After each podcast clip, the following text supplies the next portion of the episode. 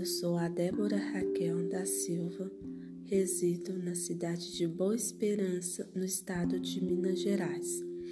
Trabalho na Escola Municipal Deputado José Aldo dos Santos. Há 11 anos eu atuo na área da educação como professora. Este ano de 2020 estou lecionando no primeiro período da educação infantil. Agora irei explanar o que é o ensino híbrido. O ensino híbrido pode oferecer meios para potencializar o aprendizado durante os momentos online e presencial, e ele está sempre focado em duas rotas, sendo a primeira rota o que os alunos podem aprender bem de forma independente, especialmente quando auxiliados por tecnologias digitais de aprendizagem. Rota 2. Quais atividades são mais importantes para fazermos juntos? Diante disso, nós temos que levar em consideração a pré-aula, onde o aluno começa a passar por site em busca de informações. Depois, nós temos a aula onde que ele vai selecionar as informações. Ele decide o qual e por onde faz a produção. E nós temos a pós-aula, onde o professor olha e verifica quais serão os exercícios que podem ser trabalhados para sanar qualquer dúvida. Aí então o professor, ele é o consultor, o curador.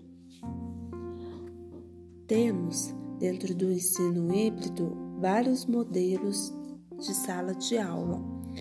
Primeiro nós temos a sala de aula invertida o qual o aluno estuda o conteúdo em casa por meio de cursos online ou aulas em vídeos pré-gravadas. Dentro da sala de aula, ele coloca em prática esse conteúdo que já foi estudado em casa. E dentro da sala de aula, ele é orientado pelo professor. Segundo Bloom, em soluções de problemas que exigem capacidades intelectuais, espera-se que o aluno organize ou reorganize um problema, reconheça o material necessário, evoque esse material e utilize na situação problemática, tanto no caso de capacidade como no de habilidades.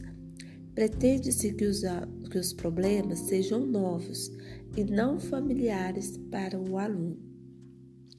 Temos também um modelo de aula enriquecida com tecnologia. Vai um pouco além da sala de aula investida.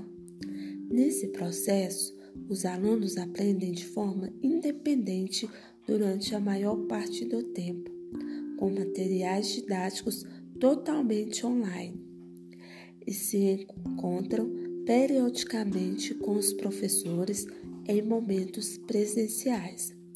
O professor, sendo assim, poderá concentrar as poucas horas que tem com os alunos e enfrentar os desafios específicos que impedem a aprendizagem independente dos alunos. Temos também o modelo à la carte.